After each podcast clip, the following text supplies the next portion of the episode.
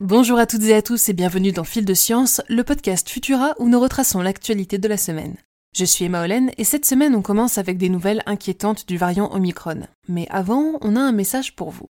J'ai 30 secondes pour vous parler d'un projet dont on est très fier chez Futura. Après plus de 20 ans d'existence en ligne, on sort notre première revue papier. Un bel objet sur les sciences pour comprendre le monde de demain à découvrir début 2022 et dès à présent sur Ulule.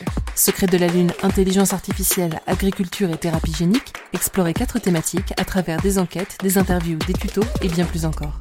Le choix d'un financement collaboratif, c'est la garantie d'une information indépendante et transparente. Alors rejoignez les décodeurs de savoir en allant découvrir le projet dans le lien en description ou directement sur Ulule, le mag Futura. Et oui, plus qu'une semaine avant la fin de notre campagne de crowdfunding au moment où j'enregistre. Les deux premiers paliers ont été atteints grâce à vous, mais il en reste encore un à franchir pour permettre au mag d'être diffusé dans les kiosques et les librairies. Alors n'hésitez pas à nous rendre visite sur Ulule.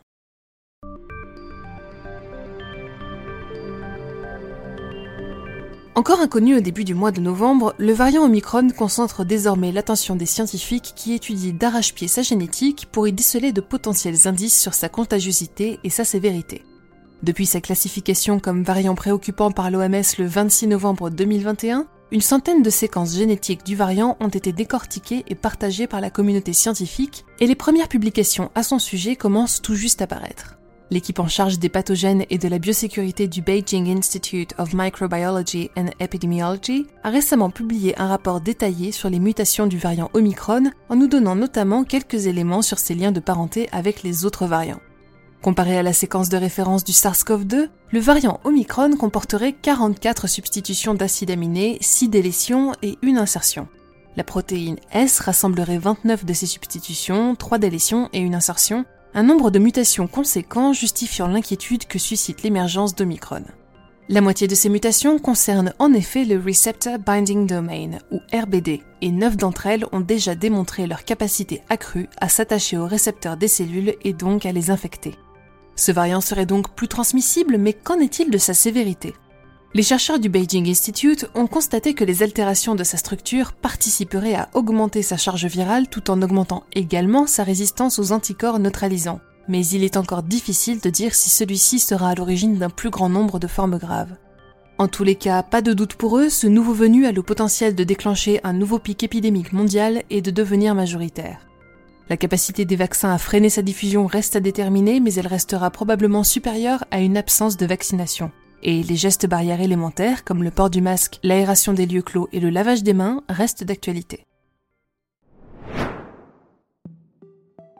Direction l'espace, ou plutôt les laboratoires de recherche où les chercheurs se questionnent sur les conditions d'émergence de la vie.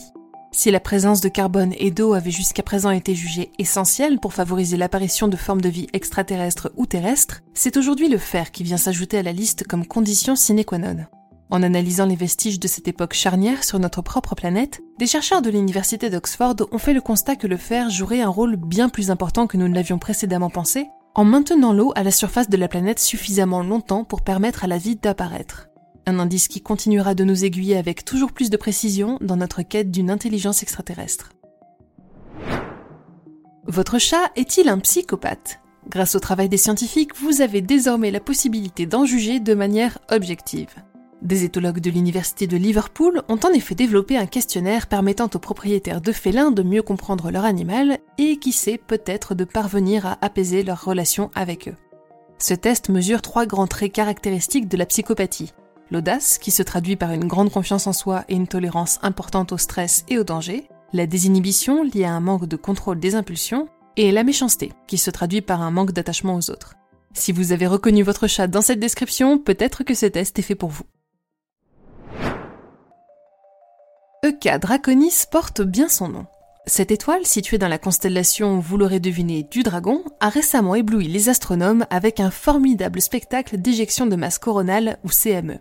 Avec un nuage de plasma de plusieurs milliards de kilogrammes, celle-ci est dix fois plus importante que la CME la plus intense jamais enregistrée sur une étoile similaire à la nôtre. C'est aussi un avertissement à l'adresse des formes de vie sur Terre car ce type d'événement majeur pourrait encore se produire aujourd'hui avec notre Soleil. Dans ces circonstances, ce seraient non seulement nos appareils électriques et nos satellites de communication qui seraient menacés, mais aussi le vivant lui-même qui pourrait être oblitéré en l'espace d'un clignement de paupières cosmique. Les chercheurs nous rappellent tout de même que la probabilité d'un tel cataclysme à l'échelle humaine reste rare, donc continuez de mettre de la crème solaire, mais pas la peine de prévoir un bunker pour les dix prochaines années.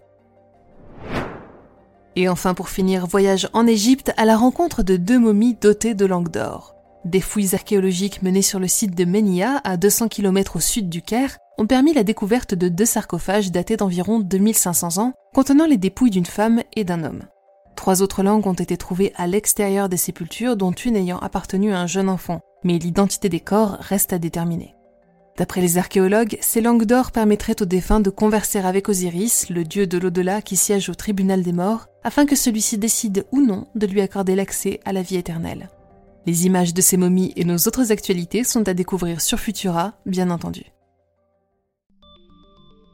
Merci d'avoir suivi cet épisode de Fil de Science. Pour ne rien manquer de l'actualité scientifique et technologique ainsi que du reste de nos productions, je vous invite à vous abonner à nos podcasts à l'aide du lien en description ou sur podcast au pluriel science au pluriel également.com podcast.futura-science.com Si cet épisode vous a plu, n'hésitez pas à le partager autour de vous pour nous aider à gagner en visibilité et ne manquez pas notre nouvel épisode de Chasseurs de sciences demain samedi matin qui sera dédié à la chercheuse Rosaline Franklin. On se retrouve la semaine prochaine avec toujours plus d'actualités scientifiques et d'ici là, bon week-end à toutes et tous.